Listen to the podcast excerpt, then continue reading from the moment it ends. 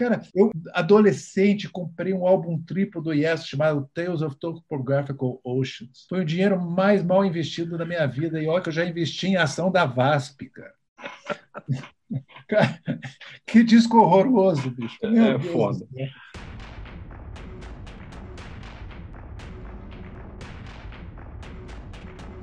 Obra Fechada um podcast sobre livros, discos e audiovisuais, e pessoas que falam de livros, discos e audiovisuais. Roteiro, apresentação e edição Marcelo Fonseca. Uma produção Black Embers.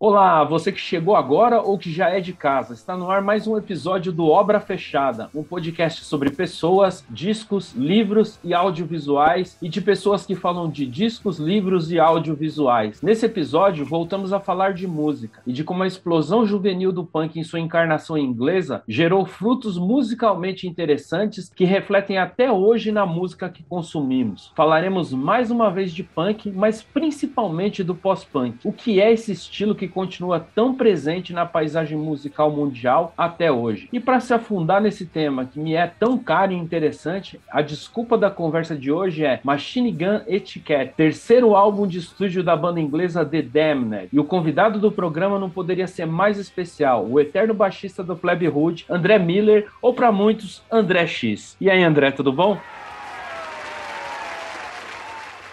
Marcelo, tudo bem? Tudo bem, gente que está em casa ouvindo? Prazer estar aqui. Pô, cara, muito obrigado. Ó, aproveitando o ensejo aí, agradeço imensamente o André por ter topado estar fazendo essa conversa e de falar desse disco que para mim é muito importante pessoalmente. Eu sei que é um disco que o André gosta bastante, né? E assim, uma coisa que é bem legal, a proposta veio do convidado dessa vez. Geralmente no programa eu faço a proposta e faço o convite. Dessa vez o convidado fez a proposta e eu só aceitei a proposta do convidado. Como esse disco entrou sua vida, André? Já para a gente já ir chutando a porta do assunto. Tá bom. Então deixa eu contar, contar uma historinha aqui. A gente, como todo mundo sabe, plebe, é de Brasília. Minha, minha adolescência toda foi em Brasília, apesar de ninguém da minha geração ter nascido em Brasília, né? Então a gente veio de Curitiba nos anos 70 em Brasília. Meus pais são professores da universidade e como tudo em Brasília, é tudo segmentado. Então a gente morava num, num, numa quadra que chama Colina, que é dentro do campus da universidade, onde só moravam professores da universidade, da UNB. E lá eu conheci meus, meus vizinhos e amigos até hoje, principalmente entre eles o Fê Lemos, que é hoje baterista do Capital Inicial. E a gente sempre curtia música e ouvindo música. E a gente começou a ler nos, nos Melody Makers, no Enemies, que a gente conseguia lá na, na cultura inglesa, porque naquela época né, não tinha internet e não tinha acesso a nada, a nada. Brasília, então, era, era, um, era, era, era completamente isolada culturalmente, né? Então, é, a gente lia sobre o punk e a gente também lia uma coluna do, do,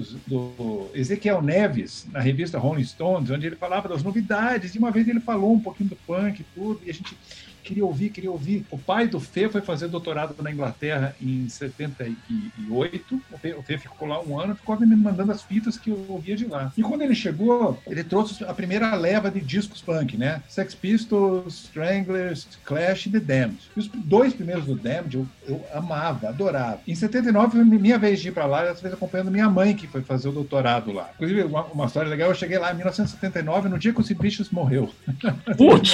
eu cheguei lá, eu vendo porra, marcou o, o, fim do punk como a gente conhece. Depois eu vou entrar nessa história, porque eu acho que depois disso veio um Y, né? O punk derivou num Y. Eu, porra, Damned acabou, não sei o quê. E era uma banda já predestinada a acabar, porque eram quatro malucos, eram três malucos e um guitarrista sério, que era o Brian James. Dos três malucos, um achava que era um vampiro, acha até hoje. O outro é um, é um desmiolado, o Captain Sensible no baixo, que o Brian James falou, cara, aparece amanhã vestido de punk. E o cara parecia vestido de bailarina, entendeu? Coisa assim. Tudo, né? Tem que ter muita coragem para fazer isso no, no, no punk, cara. Ou muito parafuso solto, né?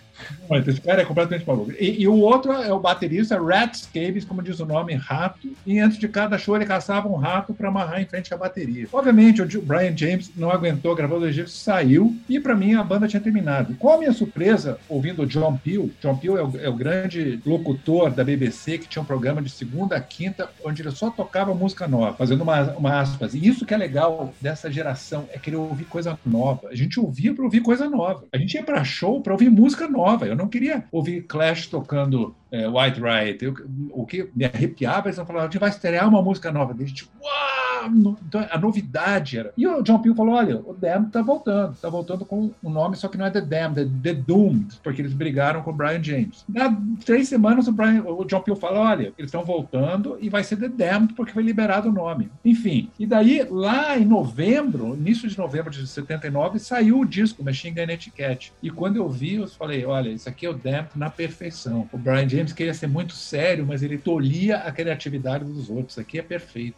É assim que eu tive contato com o The Nossa, animal, sensacional. Que história, cara. Que história. Assim, é engraçado que o Damned, para mim, ele chegou um pouco depois. Eu sou um pouquinho mais novo que você, né? Então, tipo, em 1989, 90, assim, eu tinha uns 20 e pouquinhos e eu tava meio assim, no 89 e 90, essa coisa do gótico, vai, vamos dizer assim, isso, meio, que, isso. meio que chegou no seu formato consolidado aqui. Teve toda uma geração anterior, muito amparado também pelo, pelo próprio rock brasileiro que ganhou as rádios e tal, que tinha uma leve, algumas bandas tinham levemente uma referência nisso, mas esse formato fechadinho, assim, meio sólido, eu acho que em 89, 90 que ele chega. E aí começam a ser lançados aqui os discos do Sisters of Mercy, do. Cure, essas coisas do, dos é. Smith, Red A gente não chamava de gótico, né? A gente chamava de dark. Exatamente.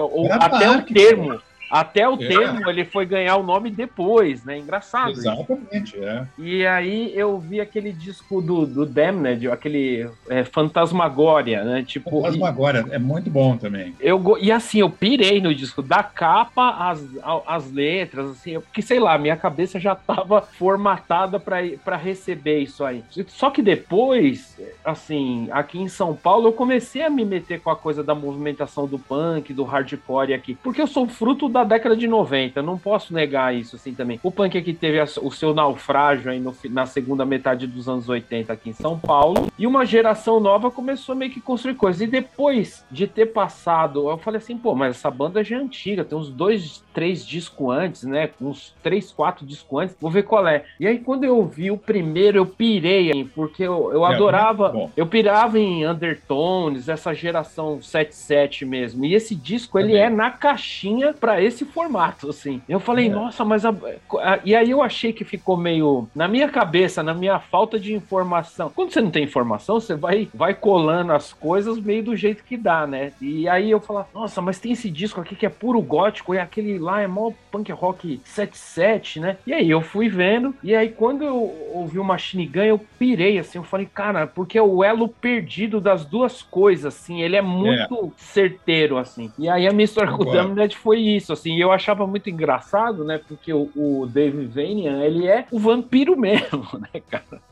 Sempre foi, muito antes da época de ser isso. Exatamente, vivia, cara. Cara, o, o, emprego dele era coveiro, cara. O cara era coveiro por opção.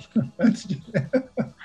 Sensacional, cara. Eu achava, eu achava muito louco. E depois, assim, até preparando a pauta do programa, fui ver, cara, todas as fotos dele, ele tá assim, tipo, vampiro mesmo. Lá em 76, assim, 77, ele já era desse jeito. Eu falei, cara, pô, o cara é o. O, o gol de cabeça do Brian James, né? Que falava, cara, normal, bicho, tinha punk, cara de vampiro.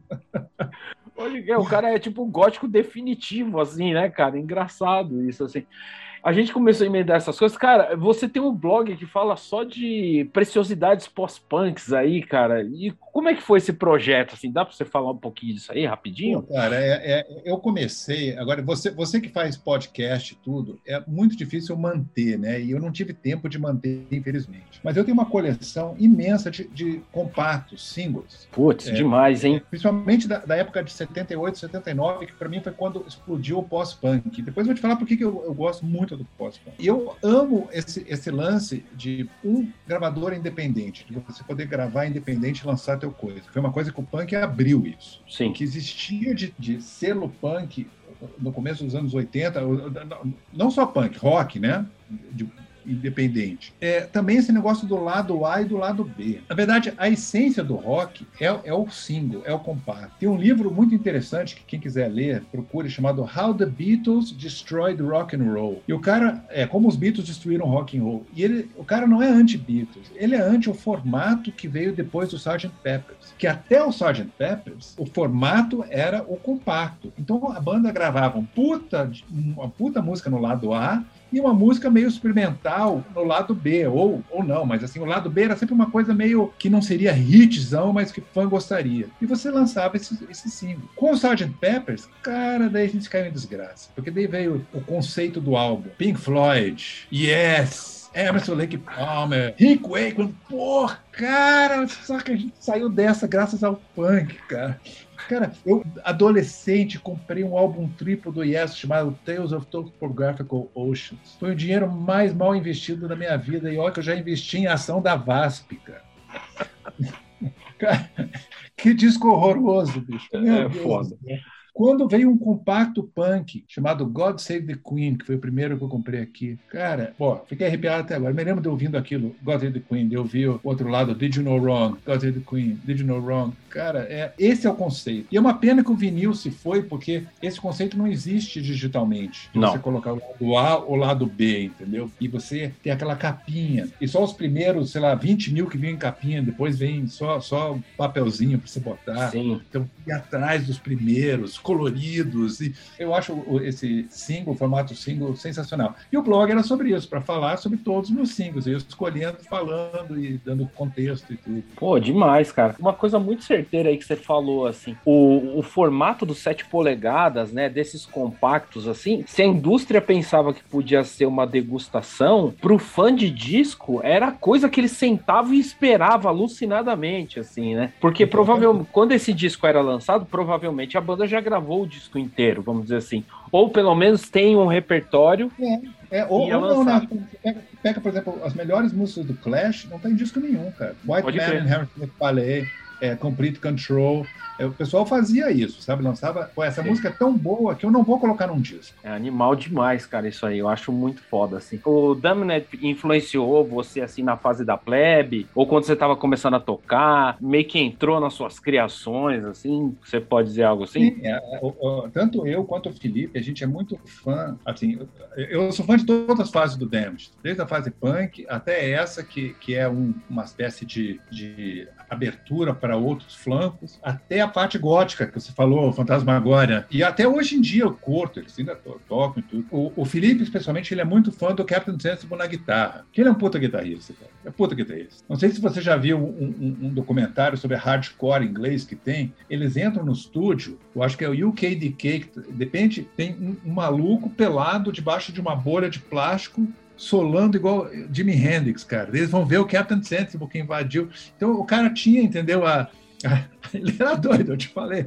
Mas ele, ele- o cara também sabia tocar muito. Como você vê nesse disco. As, as guitarras desse disco, principalmente no próximo Black Album, são maravilhosas. Então, é assim, tem uma influência muito grande na gente. E principalmente que o primeiro baixo punk que eu aprendi a tocar foi Ni Ni Ni.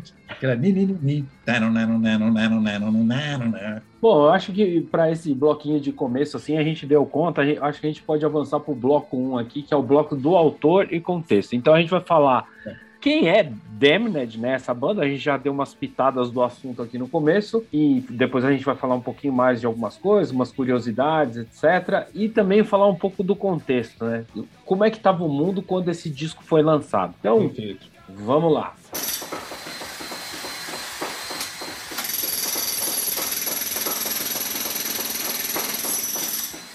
Bom, Damned, para que se, as se você que está ouvindo estava embaixo de uma pedra esse tempo todo, é uma banda inglesa formada em Londres em 1976 pelo vocalista Dave Vanian, o vampiro que a gente estava falando agora há pouco, o guitarrista Brian James, que é o guitarrista que ficou de saco cheio, que a gente falou agora há pouco, o baixista que depois se tornaria guitarrista Captain Sensible, o doidinho que a gente falou agora há pouco também, e o. Red Scabs, né?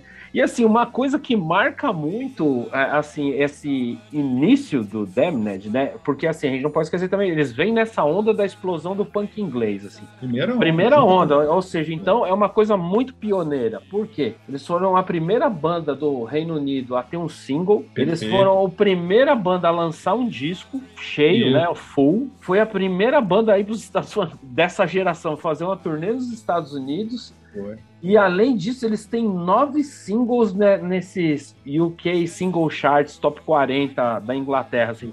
Meu, então os caras marcam um pioneirismo assim de saída em tudo. Eles foram os primeiros em tudo. Assim. Em, em tudo. E até, e até porque, é, lembra que eles andavam com o pessoal do Clash e do Sex Pistols. E, e, a, e a primeira turnê antes de qualquer um gravar a The, The, Anarchy Tour, começou com, não sei, uma dúzia de shows marcados, acabaram fazendo só três, porque a polícia recebia eles e tudo. Punk naquela época era uma coisa muito, muito... É, é, Marginal assim, mesmo, assim, né? Perseguida, é, né? conservadora, porque como você vai, a gente vai lembrar que essa época foi a época do, do, do Reagan, do, do, da Margaret Thatcher, uma época que, assim, fechou, fechou tudo, sabe? No, nova ordem, é, é, conservadorismo na veia, economicamente, culturalmente. Mas o Damned, o Pistols e o Clash, eles queriam gravar com gravadora grande. O Damned só queria gravar. Primeiro gravador independente que foi Steve Records ofereceu gravar um compacto, foi lá e gravaram. E, e, e sensacional, marcou época. New Rose. Que som, hein?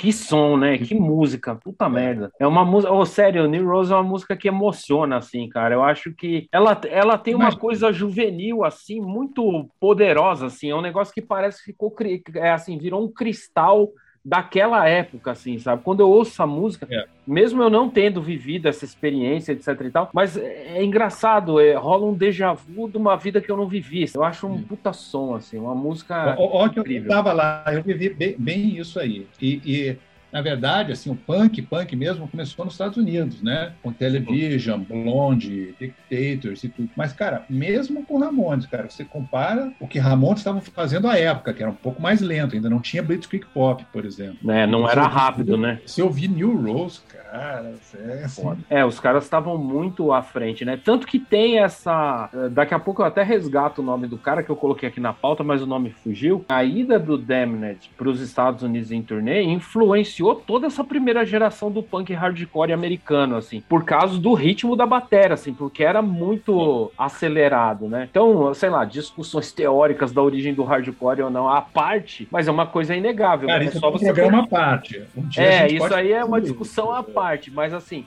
é uma coisa prática. Você pega, sei lá, tipo, New Rose, essas primeiras músicas deles, e compara, sei lá, com o Ramones mesmo. Na época, você fala, ó, oh, cara, o beat dos caras aqui era muito mais frenético, assim, né? Agressividade era mais frenética. Isso, tinha uma agressividade mesmo. Esse é o ponto, assim. E aí, bem do comecinho da banda, o, o, o, os três ali, o Dave Vania, o Captain Sensible e o Hatch, eles formaram uma banda que chamava Masters of Backside, que também tinha a Chrissy Hyde do Pretenders. Eu não fazia a mínima ideia disso. Quando eu vi, eu fiquei em choque. Cara. Ela andava com esse pessoal original, gozado isso, né? É, engraçado, porque, sei lá, eu acho que a gente cristaliza a ideia do Pretenders mais pra frente e acho que, que essas coisas são meio descoladas. Mas não, né? É uma mesma é, cidade, né? Não, eu, eu pesquiso muito sobre o punk, adoro ler sobre o punk, esse punk 77 tudo. É gozado da Christine Hine, que ela é americana, né? E ela que trouxe a heroína para o ciclo dos punks, que até então eles, eles eram meio, não antidrogas, mas assim, eles bebiam, fumavam, tomavam uma anfetamina ou outra, mas era, era uma coisa meio, meio inocente. E o próprio Johnny Rotten diz isso, ele fala assim, cara, quando a Christine Hine falou aquela vadia, trouxe heroína, começou a distribuir Nick Jones, Sid Vicious, esse pessoal todo, daí estragou tudo tudo. Estragou nosso movimento, nossa, nossa camaradagem, porque daí ficou ser. A, o objetivo ficou ter drogas e não fazer música, entendeu? Essa parte podreira aí eu não, não fazia a mínima ideia, mas, pô. E o, o Brian James, né, ele foi membro de uma banda que chamava London SS, que nunca tocou ao vivo, né, Isso, né? E, junto com o Mick Jones. Isso, era o que eu ia falar, é. junto com o Mick Jones, e tinha mais alguém do Generation X também na banda. Tony né? James, Tony James. Esse mesmo. É. O, o Scabs, ele conheceu o James, né, o, o batera é, dos ratos, ele conheceu o, o, James por meio de um teste, né, para tocar no London SS. Aí vai aquele, vai para lá, vai para cá, eles meio que decidiram tocar juntos e meio que juntar a galera toda. A Chrissy Hind fica um tempo e depois ela mesmo desencana e sai fora, né? Tem uma é. declaração dela da época que ela disse que assim, ó, sem mim eles provavelmente eram o grupo punk mais talentoso da cidade naquele momento. E convenhamos que é mesmo, né? Não, você... você sabe que o Red Scabies, pra você ter ideia, ele era chamado do Keith Moon punk. Caralho. O cara, o cara, é um monstro na bateria. E, e eu gozado, para quem entende de bateria, ele não usa chimbal, ele marca tempo no prato só. Por isso que é um porro que ele faz. E é tanto, é tanto que o, o, o, Jimmy Page e o Robert Plant se arriscaram aí num show do Damned para ver o Red Gables tocar. Cacete, mano. Porque alguém falou assim, moral, assim, tem que ver esse baterista. Os caras falaram, imagina, aqueles dois cabeludos num, num show punk, menino olhando feio pros caras. Imagina isso, né, cara? Nossa, é muito surreal, porque você fica imaginando, tipo, os lugares que os punk tocavam, assim, né, que é. provavelmente não era, tipo, sei lá, o Astoria, uns puta casa, um lugar pequeno. Não, não. o Roxy era pequenininho, não tinha nada. Nossa, loucaço, né? E o primeiro show do Damned acontece em 6 de julho de 76, abrindo pro Sex Pistols no 100 Club. É, tem, parece que tem uma gravação disso aí, que foi lançado posteriormente, né? E depois é o merda, né? Imagina. Imagina a qualidade disso aí, né? Nessas condições. É. Ai, ai, ai. E, assim, de, e depois o Damned voltaria a tocar nesse mesmo ano, só que lá em 20 de setembro, né? Uma diferença de alguns meses num evento chamado é, 100 Club Punk Festival. É, em 22 de outubro, cinco semanas antes do lançamento do Anarchy em UK do Sex Pistols, a Steve Records lançou o primeiro single do The Damned, New Rose, que a gente comentou agora há pouco, e fez deles a primeira banda punk do Reino Unido a lançar um single. No lado B tinha um cover dos Beatles, cara, Help. A gente falando Help. de lado B. Bicho, eles não tinham música, cara. Sério, eles não tinham música. Ah, vamos fazer um cover. E esse cover é do caralho, cara. Não, os covers deles são animais, assim, são muito bons.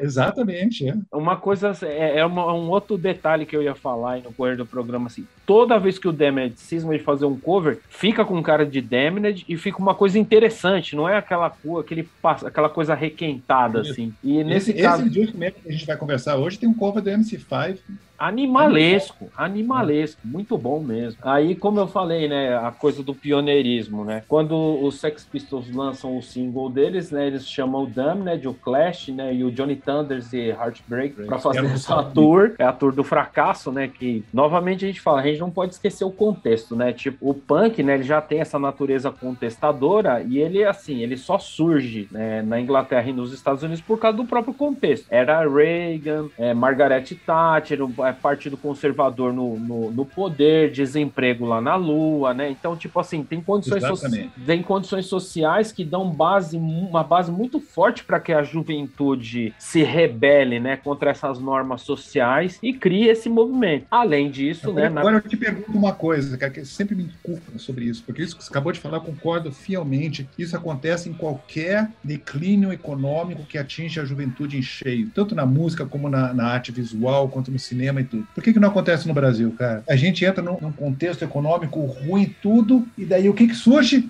Sertanejo universitário. Ah, mas assim, sei lá, eu vou fazer um, um, paralelo. Por outro lado, sei lá, década de 90, assim, sei lá, primeira era aí, Fernando Henrique, porque assim, a gente, o começo dos anos 90 foi puro estrago no Brasil, né? Era é. Collor, essa coisa. Assim, pode ser que o rock não tenha gerado coisas lá muito. Não, eu não tô falando só de rock, não. É, cara, não, mas sei lá, nasce, por exemplo, o hip hop no Brasil, que é um negócio, nasce na periferia não. e é, tipo, é, assim, tem uma natureza contestadora, visceral, assim. Então eu acho que. Assim, mas foi local isso, né? É, foi assim, bem local, não é uma coisa de coisa massa. Pá, pega uma geração e consegue unir ela e falar, cara, vamos. Isso é verdade. E, e nisso é. aí a gente está falando a mesma língua. No caso do Brasil, a gente tem uma natureza de pequenas ilhas, assim, meio nichadas, sabe? Tipo, de vez em quando pinta uma coisa muito interessante interessante, mas acaba sendo. Nunca teve um movimento assim, tipo. Ainda que o hip hop foi um negócio muito grande, mas assim, de massa e que abrace todas as camadas e vamos lá para é. cima. Porque quando você vê... isso, né? Até porque eu acho que o Brasil é, é, é multicamadas. Acho que assim, que não se fala, cara. Não se é. fala. Então o hip hop teve essa importância, assim como o funk carioca no começo teve. Pra caralho. Quando no começo eu vejo um movimento social aí muito forte. Muito forte. Sim. Depois que foi cooptado pelo sistema, e cria-se já as Anitas e os blá blá blá da vida. Mas era uma coisa Sim. pesada. Assim. Sim, pra caramba. Se a gente até puxar um pouco, lá, um, pouquinho lá para trás, assim, nos anos 70, pô, contexto de ditadura pesado. Pô, os bailes black da periferia do Rio de Janeiro era um negócio de louco, assim, ó. Era um negócio. Botar, era um DJ, uma caixa de disco e 5 mil pessoas lá para dançar a noite inteira. É isso ah, aí, cara. É, é, você me convenceu. Eu, eu retiro. Nada, André. Inicial, é que... Porque eu acho que é, tem, tem muita coisa legal. Assim. Sim, mas é uma coisa assim. Um ponto que você está muito correto na sua colocação é: quando a gente fala da explosão do punk na Inglaterra, pô, a Inglaterra é do tamanho do, do sudeste brasileiro, entendeu? Tipo.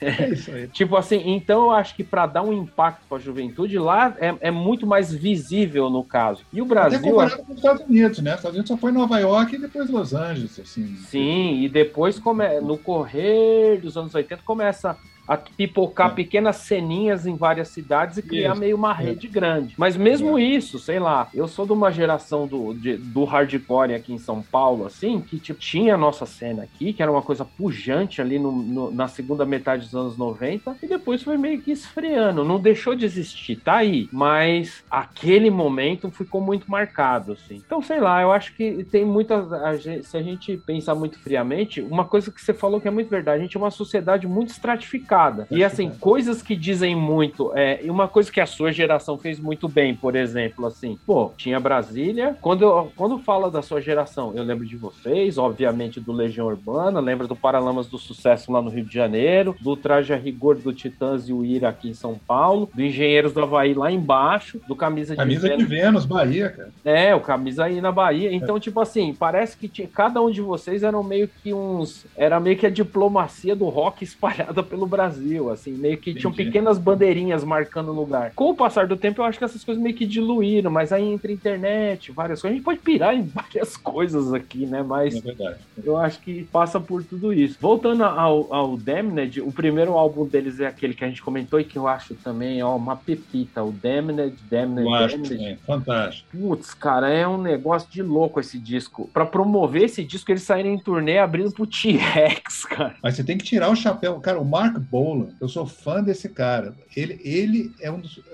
Enquanto todos os outros artistas fechavam portas pro punk, cara, você procura na internet depois, Mark Bolan com punks. Cara, tem ele com a Suzy and the Bandits, ele com The Damned, ele com, com o Buzzcocks, cara. O cara curtia demais, curtia demais. E ele viu o Damned e falou: vem tocar. O empresário dele falou: não, cara, imagina, não, Damned. Imagina esses moleques, quatro moleques retardados, assim, tipo, maluco, assim, né? Compra. Porque assim, eles, assim, tudo que eu li dos caras aí, Prevan, é que os caras eram 13, assim, uns moleques xarope, assim, tipo. Exato. E aí eu. Daí Tanto fica... é que no, no, no, no, turnê da anarquia, eles foram proibidos de viajar no ônibus do Clash, do, dos Pistols. Imagina, cara, proibido de viajar no, no ônibus do Pistols porque você faz muito bagunça, cara. Eles tinham que viajar na van do equipamento. Tipo, castigo, assim, né? Tipo, vocês pivetes, né? Vocês vândalos, né? Vão lá na van. os três, né, que a gente falou. O Brian James era o cara que. Não, gente.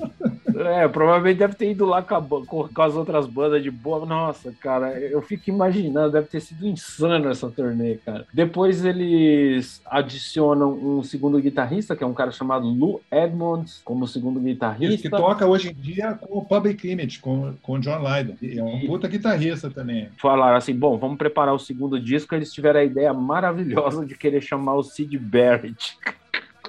E seria legal, mas não foi. Seria do caralho, não, assim, mas. Mandaram, mandaram um baterista, cara. Nossa, cara, eu fico pensando, imagina é. esses quatro malucos pilotados pelo Sid Barrett.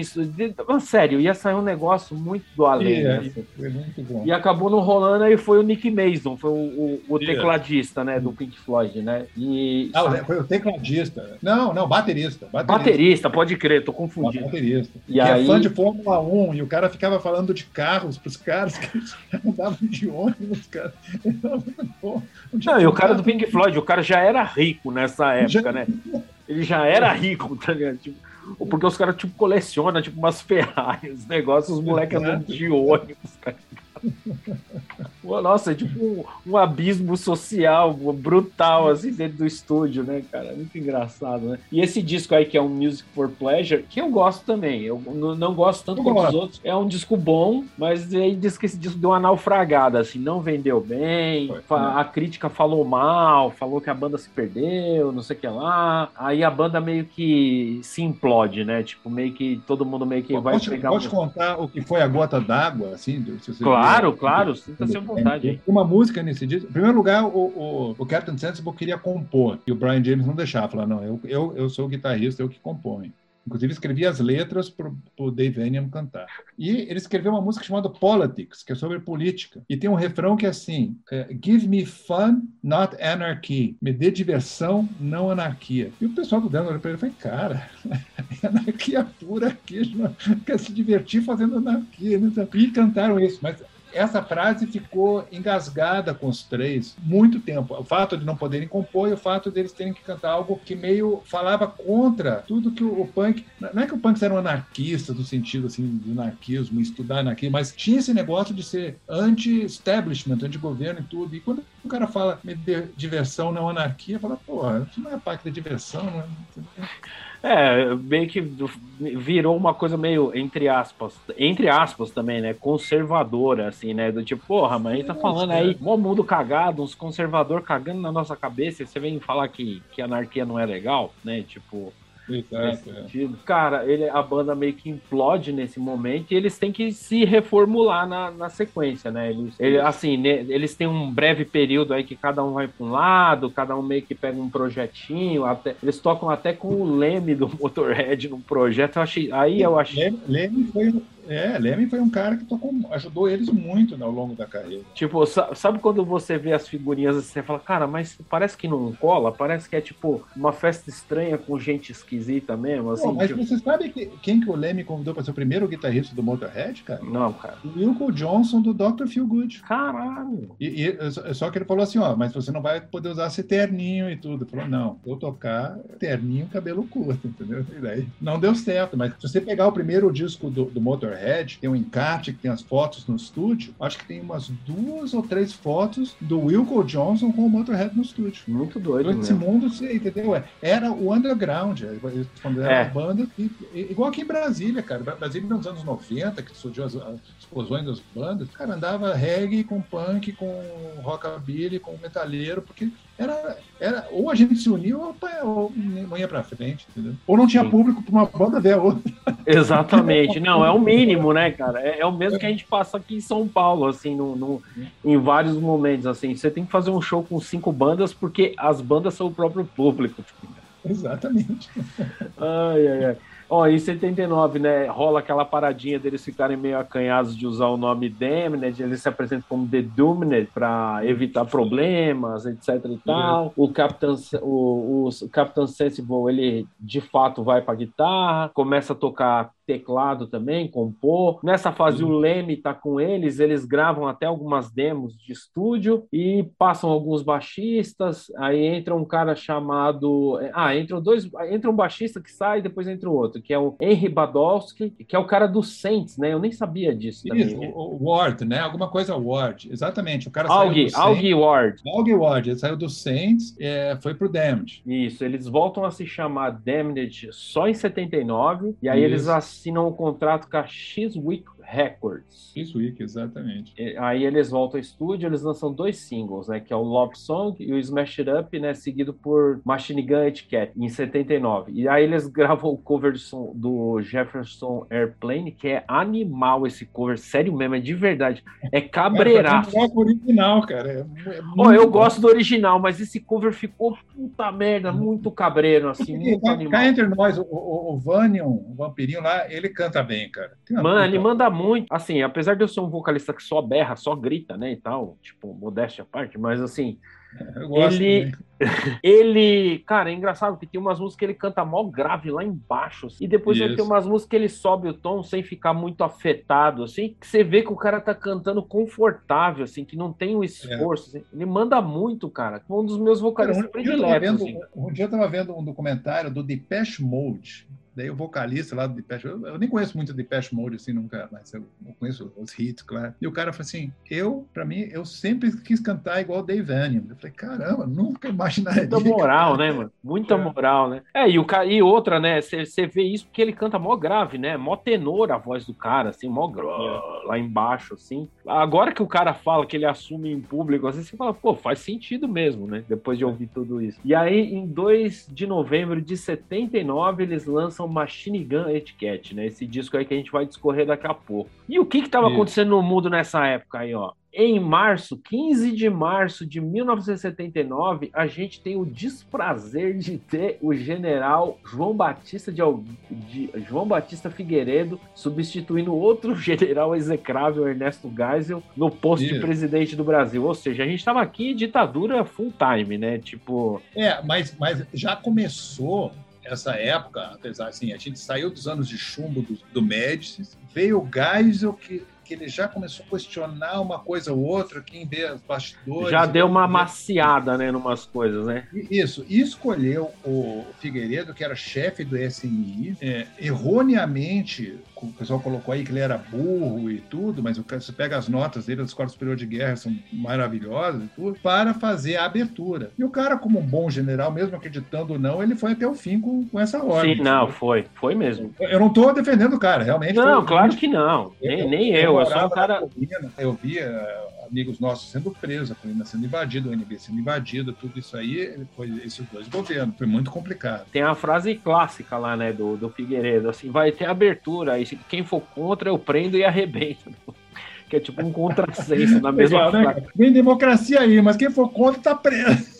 tipo isso, troglodita, né? Mas, mas enfim, a gente, ou seja, 15 de março de 79, a gente estava recebendo o Figueiredo aí no governo. 4 de maio, né, a Thatcher se torna né, a primeira mulher e a primeira ministra da Inglaterra, e é um período horrendo aí para quem mora no, no, Reino Unido, né? A partir daí. Aí, é. dentro do, do ramo aí das curiosidades tecnológicas, a Sony lança o Walkman, né? O primeiro leitor de cassete portátil da história. Pô, na boa, minha formação musical se deu boa parte por culpa do Walkman, porque eu podia ir ouvindo é. música para todo lado. Eu e... me lembro até hoje a primeira vez que o André Pretórios, que é, é, é uma figura famosa aqui em Brasília, da África do Sul, ele, ele, ele que tocava com, com o Renato e o Fê na, na, no aborto elétrico e tudo. E quando ele voltou para a África do Sul, ele me deu o Walkman dele, cara. Eu, primeira, a primeira vez, cara, eu esperando um ônibus na UNB, ouvindo me lembro até hoje, Talking Heads, é, Life During Wartime. Tan, tan, nanana.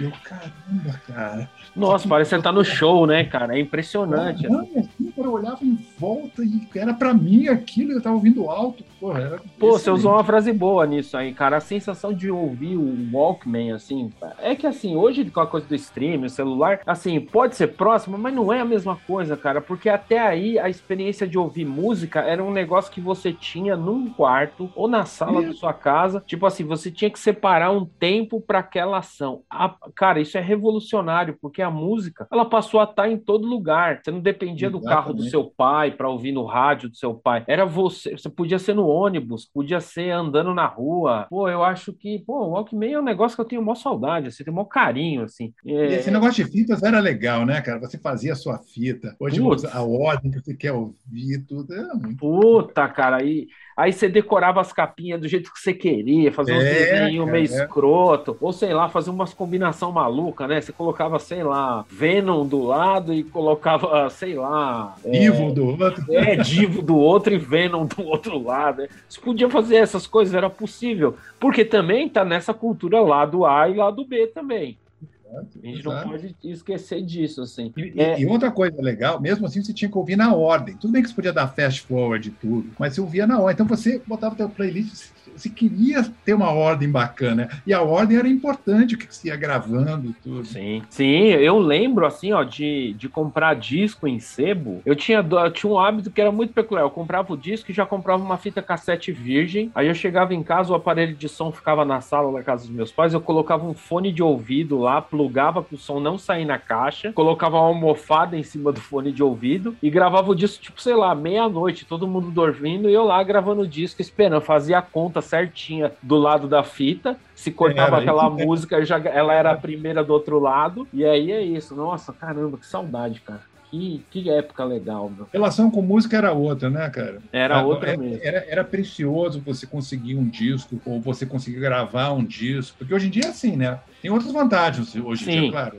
Uma coisa, pá, eu tenho e tudo. Mas era complicado aquela época. Sim, total. Porque a música era algo a ser garimpado, né? Era um negócio a ser pesquisado. E eu acho que essa relação de valor que você tinha, eu acho que é por isso que eu, você e várias pessoas da nossa geração e de gerações próximas à nossa, a gente tem essa coisa muito apegada, né, com a coisa. Por isso que a gente faz coleção de disco. Por isso que eu acho que a gente ouve os discos e fica carregado de emoção. Porque era um trabalho pegar o disco, entendeu? Descolar essas Exatamente. músicas, gravar essas músicas. Cria uma relação de afetividade mesmo, assim, né? Cara, só, só assim, rapidinho. Quando a gente vinha para São Paulo, a plebe começou a descer para São Paulo em 84, eu acho, 85, 84. Daí, uma das coisas que eu fazia, eu pegava um monte de cassete e ia atrás. Ah, o Alex Antunes tem um Killing Joke ao vivo. Eu ia lá, nem conhecia o cara, entendeu? Olha, eu sou da plebe, não sei o que, a gente se viu outra noite, posso gravar, e gravava. E entregava uma outra fita pro Minhoca que ia me gravar, Ian Dury and the Blockheads que eu não tinha, entendeu? Você ia atrás. Era, era, era o momento de você garimpar na cidade. Fazer um safari, né? Fazer um safari musical. É legal. Nossa, e, é, e o que era legal, todo mundo gravava para todo mundo. Cara. É, e isso cria uma comunidade, né? Cria um elo, né, cara? Você, ó, eu gravei uns discos para você, grava uns discos para mim também, e assim sucessivamente. Ó, em 16 de julho desse ano, o Saddam Hussein se torna presidente do Iraque, né? E depois fica lá. Olha só o mundo como tá vindo aí, só gente boa, né, cara? Ó, Figueiredo, Tati, Figueiredo, Tati Saddam Hussein. Saddam Hussein, vai ter um Ronald Reagan em algum lugar. Logo, logo não, ah, você não sabe, é a próximo, ó. Em 1979 estourou a Revolução Iraniana, cara, que depois o chá... Nossa, derrubaram o Reza Pahlavi e subiu a Ayatollah Khomeini no poder. Nossa, que abacaxi. Foi um ano cascudo esse aí também. O José Eduardo dos Santos se tornou presidente de Angola, né, depois de todo aquela, o lance da Guerra Civil, libertação de Portugal e tal. E o, Pink Floyd lançou The Wall, né, em 8 de dezembro desse ano, né. Fatos que tem mar... a ver, né, cara? Que tem, tem pra caralho. Inclusive foi uma música adotada pela luta ante a apartheid na África do Sul, diz que foi proibido lá e tudo. Então, assim, é uma coisa a ser bem considerada. Então, assim, o mundo tava muito doido, e aí a gente entende por que, que esse disco também é meio doidinho, assim, porque ele não é um disco de punk convencional, né? A gente vai falar depois das letras e tudo, vocês vão ver que tem coisa pesada aí. Sim, pra caramba. Bom, eu acho que desse bloco de contexto, pra gente explicar quem são esses caras e mostrar como é que o mundo tava, eu acho que deu conta. A gente pode passar agora pro bloco 2, que é o bloco que o bicho pega. É o bloco aqui que a gente vai falar da obra mesmo. Por que, que esse disco ele é tão legal, né? Bom, Essa é a parte lá. divertida. É. Não não que a outra não tenha sido, mas essa aí é que a gente. Opa. É, não, é, aqui é o playground do programa, pô. É a hora que a gente queria brincar mesmo. Exatamente.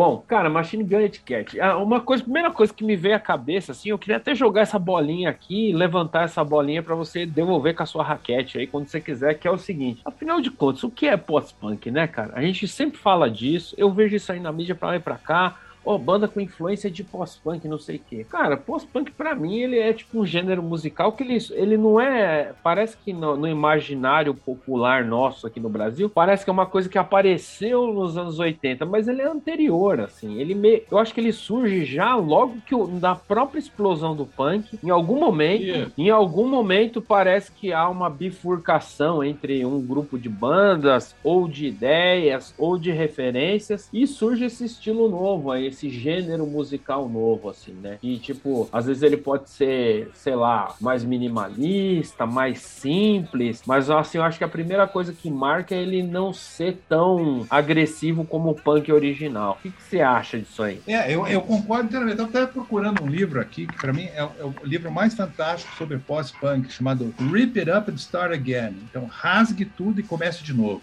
Animal esse pra título, hein? Diga-se de passagem, muito bom. É, cara, esse disco é sensacional, porque é um garoto que o irmão dele era punk e ele começou, ele ouvia punk quando era criança, mas ele começou a ouvir outras coisas. Então, ele define as origens do pós do pós-punk como o denominador comum era tipo um anti-Chuck Berry, porque para ele o punk era meio Chuck Berry também. Então você vê que o pós-punk ele agrega, é ninguém tentando isso é rasgue e comece de novo, tentando reconstruir o punk, o, o rock, mas já com outras influências muito reggae, muito soul, funk no, no sentido do funk James Brown, é, é, música africana, kraut rock, que foi uma, caralho, uma né? muito é, que eu sou fã e tudo. E esse pessoal vinha, psicodelismo, queria misturar tudo isso, meio que quebrar a, a, a, as barreiras. Então você vê as bandas que vieram depois, é, e, e, eu acho esse disco que a gente está falando um marco do início do pós-punk, né? Apesar de muitas pessoas falam assim, o disco que marca o início do pós-punk é o Metal Box do Peel. Mas esse já tem alguns indícios do que viria. O Damned não caiu na armadilha de fazer um disco igual ao outro. Ele estava mostrando que existe, é possível você ser criativo, você ser, ter musicalidade, porque esse papo furado que punk não sabe tocar, papo furado, cara. Olha o Steve Jones, a guitarra do Steve Jones. Monstro, monstro. O, baixo do,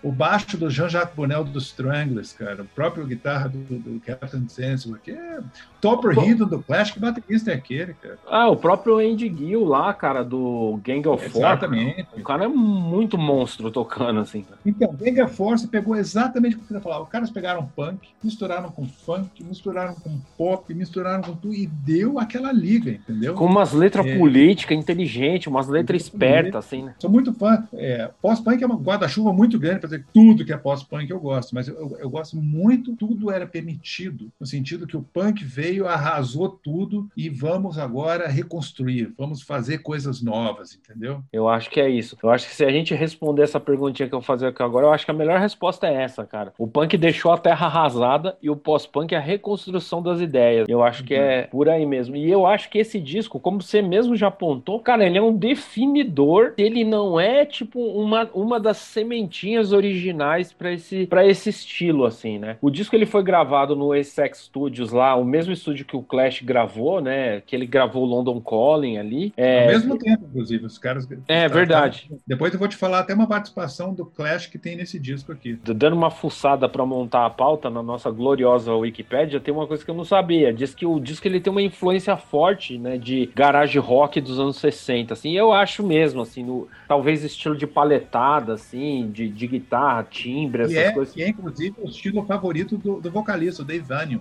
Os solos dele são para regravar garage rock americano. Cara, e é um disco, assim, que ele foi muito bem recebido. E, assim, convenhamos, a meu ver, numa leitura minha, eu não sou crítico de música, eu tenho banda e ouço música como fã, assim. Ele é a ponte perfeita daquele punk 77 com algo novo que talvez os caras não soubessem nem definir numa palavra, assim, que é o que a gente tá Isso tá falando mesmo. de pós-punk agora. Tipo, ele é meio que o elo perdido, assim, porque o disco ele começa a milhão, assim, as, as três primeiras músicas são tipo um murro na cara, assim, e é foda porque é tipo o punk perfeito, assim, é aquele negócio que você ouve, é, é vibrante, assim, é vivo, você sai com vontade de cantar as músicas, assim, você cola na, na letra da música e vai cantando com o cara, porque é muito simples, mas ao mesmo tempo, apesar de ser simples, é muito bem executado, assim. É executado Exatamente. à perfeição, assim, cara. É muito eu, eu acho. Inclusive, assim, o disco, você tem toda a razão, ele começa com duas músicas porrada, porque eu acho que o Damned, eles pensaram assim, cara, não, a gente não quer afastar aqueles que já ouvem a gente. Então ele, ele começa com o Love Song, puta, riff de baixão, o Augie Ward mandando super bem, porrada, e depois vem a música mexida Machine Gun Etiquette, que é outra porrada. São duas músicas que ficariam muito confortáveis no, no Damned antigo, eu acho. É, no primeiro disco. Caberia perfeito é. no primeiro disco, assim. E depois, assim, no, no disco vem é, I Just Can Be Happy Today e Melody Lee, né? Que tinha um toque assim. Aí, é, já, aí já começa a ficar mais nebuloso né, o formato. Né? Exatamente. Né? Cara, esse baixo, então, daí vem essas duas porradas. Só deixa eu voltar um pouquinho para o Machine Gun claro, Claro, claro, claro. O Machine Gun Etiquette, ele tem uma parte improvisada.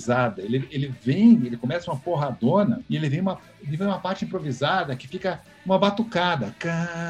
e a, a, guitarra só fica cá, cá, cá, cá, cá, que parece até Gary. É, é, como é que é? Não é Gary Gilmore, é Gary Glitter. Tá, rock and roll. Sim, sim. E tem uma batucada atrás de umas palmas. Quem tá fazendo aquela batucada e aquelas palmas é o Clash.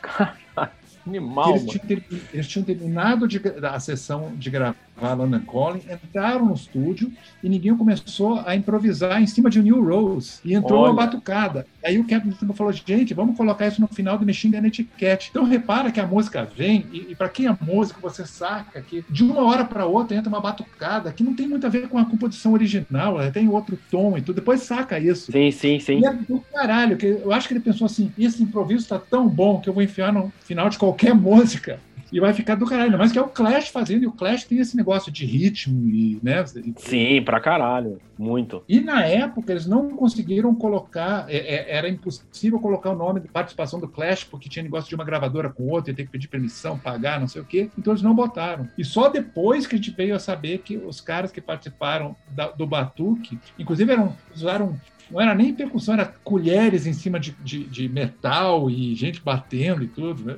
Do caramba. Nossa, muito foda. Não, e fora, fora a mística do mistério, né? De que isso aí Exato. ficou guardado um mó tempão, para um belo dia você falar, pô, né? Não é qualquer cara, não foi só a banda que fez isso, é uma participação não creditada, né, cara? Eu acho muito foda essa E, e daí termina essa música e entra Disco Camp Happy Today, que é a primeira música, digamos assim, com tom pós-punk. Começa com um baixo sensacional, nunca consegui tirar esse baixo direito até hoje. Todo mundo fala, é simples, é simples, cara, o jeito Nada. que o Roger toca. E vem uma música que você vê o título assim, ah, eu não consigo ser feliz hoje. Já começa um pouco o lado dark do, do Dave é. E no meio da música, tem, tem uma parte que, que me arrepia até hoje, que eu tinha uma camiseta pintada isso, né? Eu, eu vou ler em inglês aqui, depois eu vou falando assim, ó. They're closing the schools, they're burning the books, The church is in ruin. The priest hang on hooks. The radio's on ice. The telly's been banned. The army's in power. The devil commands. Então é basicamente isso. Ó. Eles estão fechando as escolas, estão queimando os livros e a igreja está em ruínas. Os padres estão pendurados de ganchos. O rádio está censurado. A televisão está censurada. O exército está no poder e o, o, diabo comanda. Cara, é hoje em dia. Cara. Total, né? Jair Messias Bolsonaro. Isso, isso tudo, a Just Be Happy Today, entendeu? É, não dá então, para ser feliz hoje, né? Um falando, cara, que mundo é esse que está acontecendo agora, entendeu? Sim, total. Eles são, eles viram, viveram essa era Thatcher, né, cara? A mulher foi lá na, o slogan de, do partido dela é There is no alternative, né? Tipo, não existe alternativa. Ou seja, se você está pensando num sistema econômico aí que pode dar benefícios sociais, uma escola decente, sem chance, camaradas. É só o mercado que vai dar isso para vocês. É. E aí, tipo, vivendo num país afundado economicamente como estava naquele momento, sagaz essa letra, assim, né? Tem uma, é uma poesia meio deprê, assim, mas ao Exatamente. mesmo tempo muito realista, assim, muito pé no chão, assim, né? Eles têm, depois de I Just Can't Be Happy Today, tem Melody Lee também, é, que também segue esse tom meio deprê, Isso. assim, né? E que tem o Captain Sensible no teclado, começa com um pianinho muito bacana do Captain Sim, é um pianinho bem legal, por sinal. E o gozado dessa música, que o Captain Sensible falou assim, cara, de repente, eu era, eu sempre quis ser compositor. E alguém fala, então a gente precisa de 12 músicas. E o cara, caralho, onde é que eu vou arrumar 12 músicas, não sei o quê. Então ele falava, eu quero uma coisa que seja bastante grudento, catchy, né, catchy, grudento. Então ele gravava jingles da TV, da rádio, e tocava ao contrário. Falando, pô, essa música, essa música tem uma pegada bacana, agora vamos ouvir ao contrário. E fazia música em cima do jingle ao contrário. E Melody Lee é uma dessas, que ele fala, ó, eu peguei a propaganda tal e tal, eu coloquei ao contrário e fiz a música. Caralho, mano. É isso, né, cara? Criatividade inata, né? Tem uns caras que são meio gênio, é. né, nesse aspecto, assim, né? Porque, pô, quando você ia parar hum. pra pensar um negócio desse, assim, ah, não, vou virar o disco do avesso e tirar uma música e essa música vai ser a minha música. Animal, né? Eles, eles, fazem, assim, ainda dentro dessa coisa, esse espírito punk, deprê, né? Meio contestador, eles têm anti-pop também, que é uma música abertamente crítica às religiões. É uma música anti-religião, basicamente, assim. Anti-religião, totalmente. É. é, e aí você pensa, né? Pô, Inglaterra é um maior país religioso, né? Pra cacete, assim, em vários aspectos, né? Tanto que, né, tem essas questões é, do, do IRA, né? Da, da Irlanda, da relação da Irlanda com a Inglaterra também, tem, tem esse tempero religioso. É. é, tem esse tempero, então eu acho que, pô, também mostra outra coisa. E outra, eles eram pivetes, né? Eles eram meio moleque quando gravaram esses discos, né? Ó, ó a sensibilidade dos caras, assim. Isso é uma coisa Não, que. E olha o Papa que a gente tinha. O Papa era João Paulo II, cara. Pô, pode crer. Era o Papa mais popular que tinha, os caras anti-pope. É, ou o, papa, o polonês lá tava em todo lugar do mundo, cara. Ele era. Eu acho que toda a casa do planeta tinha uma folhinha de calendário com a cara do João Paulo II, assim. Eu lembro na casa da minha avó tinha todo ano. Eu falei, mano, não é possível que esse Papa tá na folha de. no calendário todos os anos. Aqui. Ele era popular. O Papa. É, é, tem lá o, o apelidinho, né? O Papa do Povo, né? Que, tipo, ele levou essa, essa coisa, né? Ele era tão. Depois eles têm These Hands, né? Que segundo aqui a, uma nota que eu peguei peguei, né? Foi... aí você. Acho que. Fala aí, fala aí, desculpa. Ah, não, na notinha que eu tinha pego dizia assim: foi provavelmente a coisa mais exagerada que a banda fez até esse ponto, né? Uma música psicodélica, inspirada em circo, né? Parecia. Tipo assim, né? compara com as coisas que os caras tinham feito lá, né? Tipo, no primeiro disco, que era aquele punk rock é, com uma certa melodia que dava para cantar junto, e de repente aí é um negócio meio psicodélico. E daí eu me peguei pensando, pô, talvez aí faça o sentido dos caras terem pensado no Sid Barrett, sabe? Tipo lá atrás. Ou seja, existia esse, esse germezinho de, dessa psicodelia, dessa coisa meio maluquinha, fora da caixinha, assim, que eles queriam Cara, experimentar. Você, é, esse These Hands, ele, ele é, é o, uma criação do David Banning. E é a história de um palhaço que se veste de palhaço para estrangular as pessoas. Pesado. Cara, então a letra, bicho, tem aquela música bonitinha, tchan, de circo, e o cara cantando sobre estrangular vítimas. E daí ele começa a rir, e você morrendo, eu te estrangulando, eu de maquiagem rindo, ha, ha, ha, ha. e a música, cara começa, eu não sei se você lembra o final, só um cara rindo.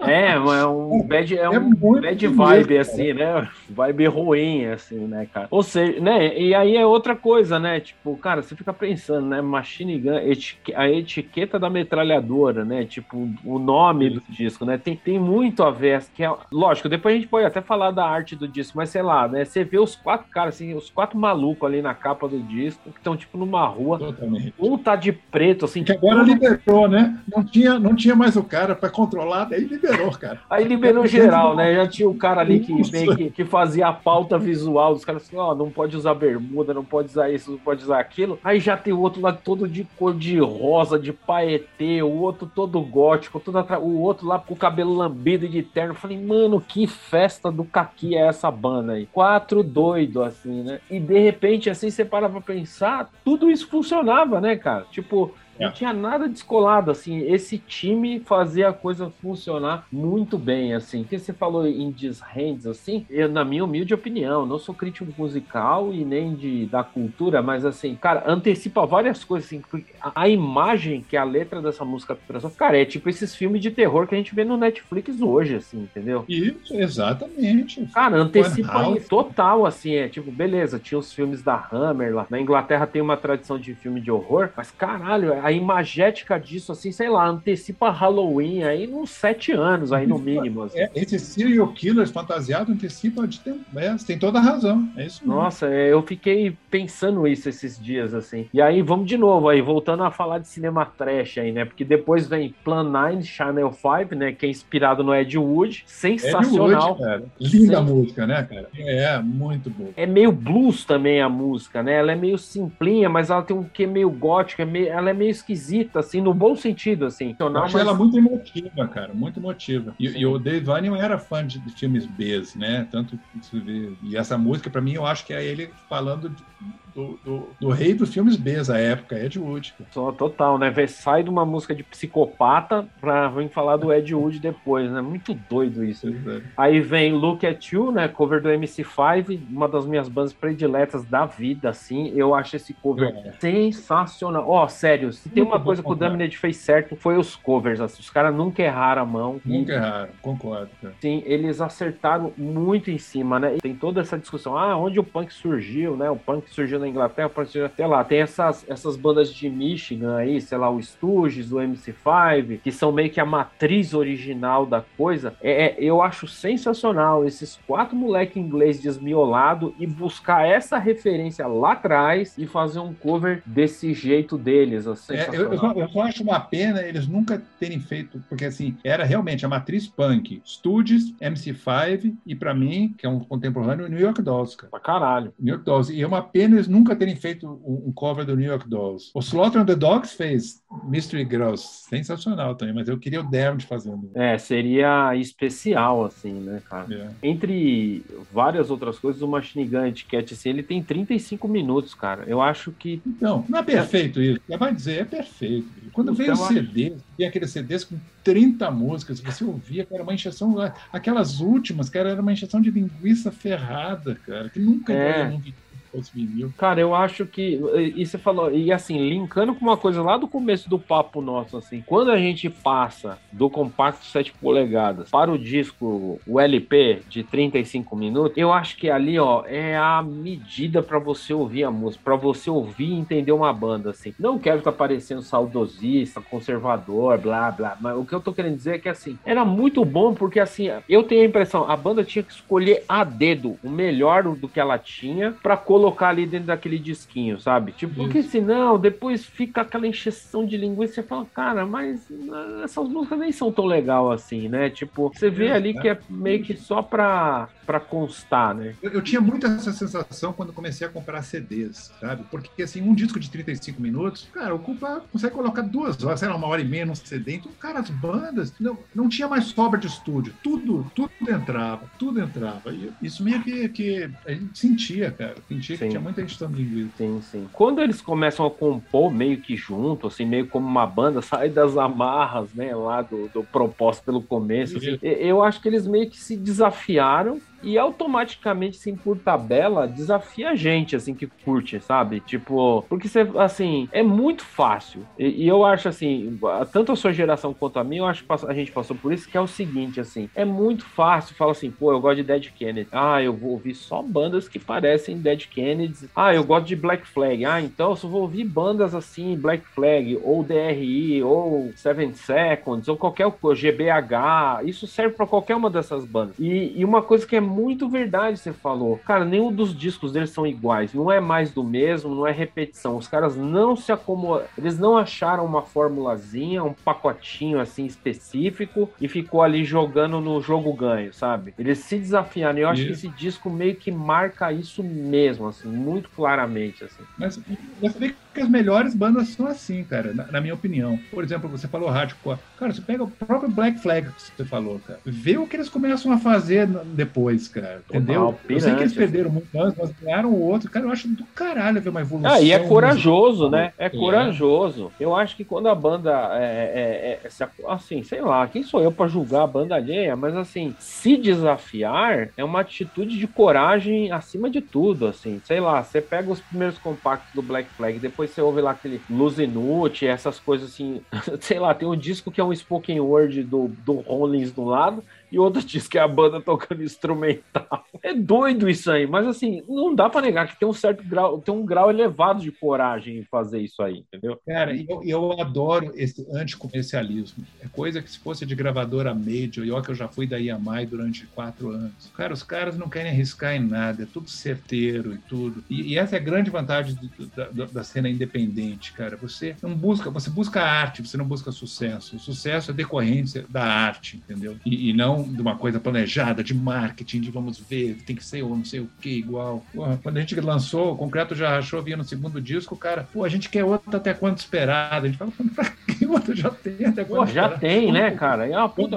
assim, ó, só... É, daí comprou a Ida no violão, cara, não, não quero a Ida, quero... Pô, e a Ida foi, estourou, daí, pô, então vamos fazer outra Ida. Eu falei, não, mas já tem a Ida, vamos fazer, não sei é, é complicado. Cara, ô, ô, André, agora uma curiosidade. Cara, assim, eu tenho aí, sei lá, juntando tudo que eu fiz aí em termos de, de produção musical, assim, da, das bandas, projetos que eu sei lá, eu já gravei, sei lá, uns 10 discos mais ou menos, entre várias bandas, projetos, etc e tal. E assim, o que você falou é real. Cara, se eu quiser gravar um disco só eu falando durante 40 minutos, eu posso. E não é um problema. E eu gravo e eu é, lanço. É. A, a, experiência de vocês, gravadora grande, assim, é, era muito sacal lidar com essas coisas, assim, como é que era, assim, é uma curiosidade minha, assim. Cara, quando, quando a gente você tem que lembrar que no Brasil não tinha cena, estava começando uma cena independente. Então a Legião já tinha ido para Iamai e o Renato gostava muito da plebe, queria muito levar a gente para lá, o pessoal o Ebert queria produzir tudo. E quando a gente foi contratado pela pela Iamai, o Renato me chegou com um disco chamado Smack ao vivo no Mosh. Não sei se você conhece do, do Edgar Scandura, da Sandra, é um disco sensacional. Ele falou: "André, eu estou na Iamai há um ano e, e vocês não vão se dar, dar bem lá.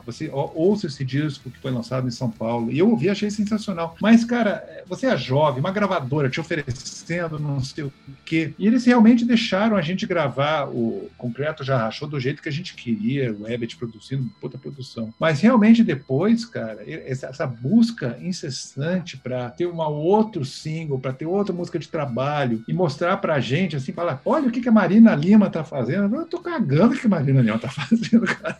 Eu tô cagando. Porra, porra, bicho, porra, entendeu? Ah, não dá para fazer algo assim? Não. Animal, cara. Então, realmente, quando terminou o contrato, a gente pôde ir para a Independente de, a partir do, do Eu Tenho Mais Raiva do que Medo. A gente voltou a ser independente. Até hoje, a gente controla nossas ações, o que, que a gente grava ou não. Já teve acertos, já teve erros, já teve coisas que não deram certo, que deveriam ter dado, já teve coisas que funcionaram, que talvez não deveriam. Mas, cara, é a gente que está fazendo, sem controle da rede do, do, que está acontecendo, sabe? E é animal, né? Porque isso linka muito que a gente está falando do Damned. Porque, pô, boa parte das coisas dele saiu tudo por gravadora independente, cara. Gravadora pequena. Ele, ele, ele, essa é uma banda que não sobreviveria numa gravadora grande, cara. Nossa, mas nem de longe, assim, né, cara? Sei lá, imagina o cara fazendo aquela música de psicopata lá, falando de esmagar pessoas. A, a música é quase uma valsinha, né? 3x3, assim. É, e isso que, é, que não é a estrutura do pop convencional de pôr no rádio, né? Tipo, uma música com andamento 3, é, 1x3, sei lá. A tipo letra uma... é sinistra, É a letra horrorosa, medonha, assim, né? Tipo, fim do mundo. Que o, o Damage, nesse aspecto, assim, acaba sendo uma ode à independência mesmo, assim. A independência criativa, a independência, tipo, da música subterrânea, da música underground mesmo, assim. Por, cara, porque eu acho, no final das contas, e se a gente for ver, sei lá, a história do jazz americano ali na virada dos anos 30, 40, é isso aí, cara. Tipo, a música de vanguarda, a música que faz as coisas acontecerem, a música desafiadora, ela surge embaixo do tapete. Ela não surge no mainstream. Claro. Sério. Gente, e, e, isso aí eu tô falando do Damned, eu tô falando de, sei lá, de Coltrane, e eu tô falando de Napalm Death também, entendeu? Tipo, eu acho que cabe tudo dentro dessa justificativa. Isso, eu concordo inteiramente. E, e, cara, e você falou assim, três coisas que eu gosto, entendeu? Então, e, e, esse negócio de você ficar preso num nicho, mas, cara, você gostar, você conseguir entender a importância do John Coltrane na época, a importância do, do, do, do Napalm Death na época, a importância, e você entender e, e, e ver o contexto social, você até ouve com outro contexto e tudo. Sim, você ouve com mais gosto, assim, sabe? Tipo, eu, eu piro, assim, e eu acho que não tem coisa mais boba, assim, pra gente, e eu não quero ofender ninguém com o que eu vou falar, assim, é a gente se prender demais a, a essas caixinhas, entendeu? Cara, eu acho que o ideal é isso, é a gente, e é um pouco que eu tenho que fazer no programa, que é isso, que é entender a obra no tempo e entender o que ela tem para dizer pra gente, entendeu? Porque é isso, para pra pensar, são quatro moleques meio que, meio fudido, meio falido, num país que tá aí, que tinha um sistema social que tá desmoronando, que tá meio que caindo desemprego, é, sabe? Era outra coisa, são os moleques corajosos, não eram os caras que estavam preocupados de correr atrás de uma gravadora grande, eram os caras que meio que fizeram por si. Exatamente Então, eu, eu, eu acho incrível, assim, cara. Incrível mesmo. E, inclusive, cara, eu sou muito fã do, do, do, do Captain Sensible nesse sentido, porque ele vai, uma época, e ele grava um compactozinho, ele pega uma música, tipo uma música até meio folclórica inglesa, chama umas meninas do Dolly Mixture para cantar e che chega em primeiro lugar na Inglaterra essa música. Cacete, mano. Ele, ele fez como brincadeira, e olha que naquela época chegar em primeiro lugar com single era uma coisa que você estava concorrendo contra Michael Jackson, Bee Gees, essas, essas coisas todas. Umas coisas monstruosas. Né? Ele, ele faz uma outra música chamada What? You say Captain, I say What? Com brincadeira, estoura também, cara. E daí ele fala assim: caralho, eu estourei duas músicas, eu, eu, eu tenho que fazer algo, eu ter minha credibilidade de volta. como, como... E ele vai, ele procura o pessoal do Crash, sabe Crash, aquela banda sei, sei.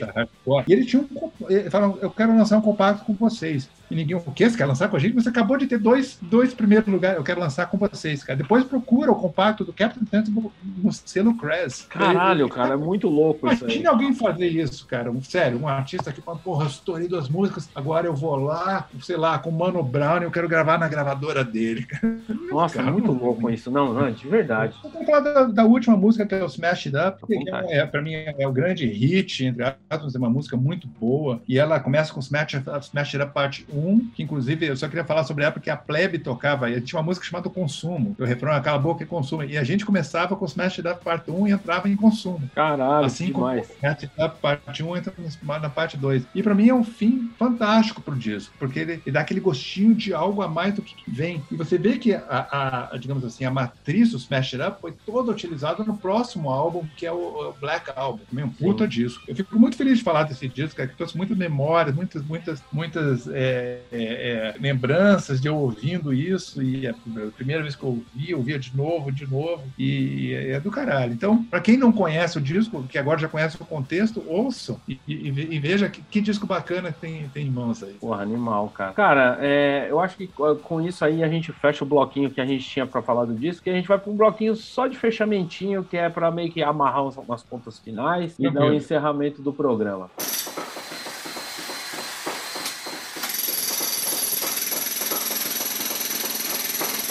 Bom, cara, uma, eu acho que uma das coisas mais legais, assim, pensando o Damned, é que, assim, boa parte dessas bandas dessa primeira geração meio que implodiu em, em um, um, período de tempo meio curto. E eles persistiram, cara. Tiveram as crises deles, etc e tal, mas continuaram tocando, fazendo coisas, fazendo coisas relevantes também, assim, artisticamente relevantes, assim, coisas interessantes, instigantes, né? Uma outra coisa que eu vou pegar um gancho do que você disse, assim, parece que em cada disco que eles fizeram, eles deixaram uma sementinha que eles desenvolveram no disco seguinte, né? Você tem uma, eu tenho essa impressão vendo, sei lá, é, quando eles fazem o Damned, Damned, o primeiro, tem coisas ali que parece foram mais elaboradas já no, no Music for Pleasure, tal, no segundo, e de coisas que estavam ali parece que chega, chegou no Machine Gun Etiquette, assim. Eu acho que assim, eu acho que assim é uma banda que sempre teve uma sacada do que estava desenvolvendo internamente, assim. Sei lá se isso foi consciente ou não, se foi inconsciente, mas eu acho que de alguma maneira parece que assim, eles sempre deixavam uma sementinha que eles expandiam no próximo disco, assim. E, e isso... ver outra coisa curiosa deles, cara? É, é, em nenhum disco eles têm a mesma formação. É verdade, é verdade. Todo nenhum disco mudou, alguém saiu. É, esse mesmo que você falou do Fantasmagoia não tem o Captain Sensible. É verdade. Já tinha saído de volta. É. E isso, cara, eu acho que faz, deixa a banda também muito interessante, né? Porque você fica naquela coisa, né? Tipo, ó, como é que vai ser o próximo disco, né? Isso. É, tem várias bandas que eu gosto, que eu adoro, etc e tal, mas que parece que você colocou o primeiro disco, o segundo, o quarto, o quinto, parece que é o mesmo disco, são, são todos iguais. Aqui não, parece que eles conseguiram capturar uma vibe do que aquela formação tinha e tirou o melhor daquela formação, assim. Então... Ser fã do Damned é você entrar numa, numa montanha russa de altos e baixos, cara, eu acho. Ai, mano, é muito animal, assim. E, no, e nos finalmente, assim, né, uma o All Music, né, aquele site de música, né, ele, ele fala que o Machine Gun Etiquette, quando, ele foi lançado, ele foi merecidamente saudado como um clássico da banda. E eu tô junto com eles nessa afirmação. É um disco que tem um status de clássico mesmo, assim, tipo, o melhor da banda no seu melhor momento. É, é, o disco, se alguém não conhecesse a banda, pô, eu quero conhecer The Damned, cara, começa com esse, Etiquette. Sim, e é engraçado, né, tenho uma colocação de um jornalista chamado Scott Howley, que ele fala um negócio interessante, assim, que tipo, enquanto as bandas inglesas olhavam muito pra América e tentando é, trazer algo dali para ser, o Damned se manteve britânico mesmo em todos os aspectos, assim. Seja do jeito Isso maluco. Foi uma crítica, foi uma crítica ao Clash, principalmente, né? O Clash estava olhando muito pro mercado americano e o Damned sempre olhando para aquele jeitão inglês, humor inglês. E aí o cara é, faz um paralelo com a capa do disco, né? Que é eles, assim, da,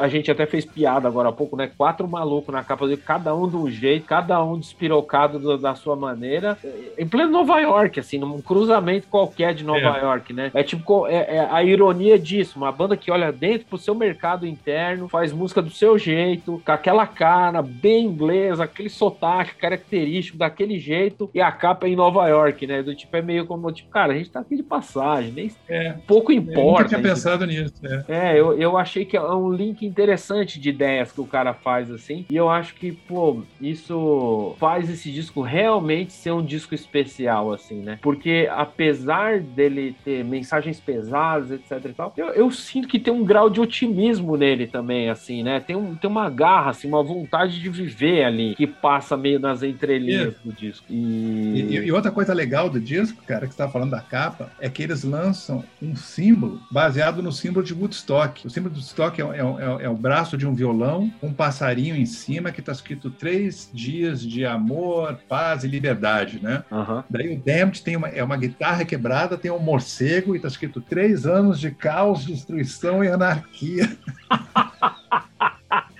Caralho, genial, mano. Muito bom. Caralho, eu sempre quis ter uma camisa com, aquele símbolozinho, cara. Caralho, não, na boa, eu quero fazer essa camisa amanhã, assim, muito bom. Assim, genial, cara. Cara, não tinha jeito melhor de, de, de encerrar esse bloco com essa menção aí, André. André, eu gostaria de agradecer muito, cara, por ter topado mais uma vez. Cara, você é um dos meus heróis pessoais aí, cara. Tipo. É, cara, olha, foi muito divertido, bicho. Quando, quando o Jorge, que é amigo comum nosso, falou dessa, dessa, dessa ideia, eu falei, cara, que do caralho. Porque não é só livro, não é só disco que se faz, faz livro, filmes, tudo. Sim. E eu, eu acho que a arte é, é, uma, uma, uma, é um jeito de contar a história é, por meio de emoção, entendeu? E, e, e, e, foi, cara, viu quanto a gente conversou de história, de política, de tudo, mas tendo como, como, como o fio condutor um disco, uma arte, né? E tudo. É bacana, parabéns. O formato é cara, é muito legal. Oh, valeu, André. Cara, então, assim, quero aproveitar aqui, deixar o espaço se você quiser dar a sua palavrinha final aí, indicar qualquer coisa, redes ou projetos da Plebe, qualquer coisa aí, fica à vontade, meu. Obrigado, Marcelo. Olha, é, foi um prazer ter participado. Lembrando que a Plebe, é, quando começou a pandemia, pandemia, a gente estava escrevendo o nosso primeiro musical. A gente, a gente fez um, escreveu um musical sobre a história da, da humanidade, nada mais, nada menos do que quando o homem vira bípede até o final dos tempos. E foi muito bacana que a gente meio que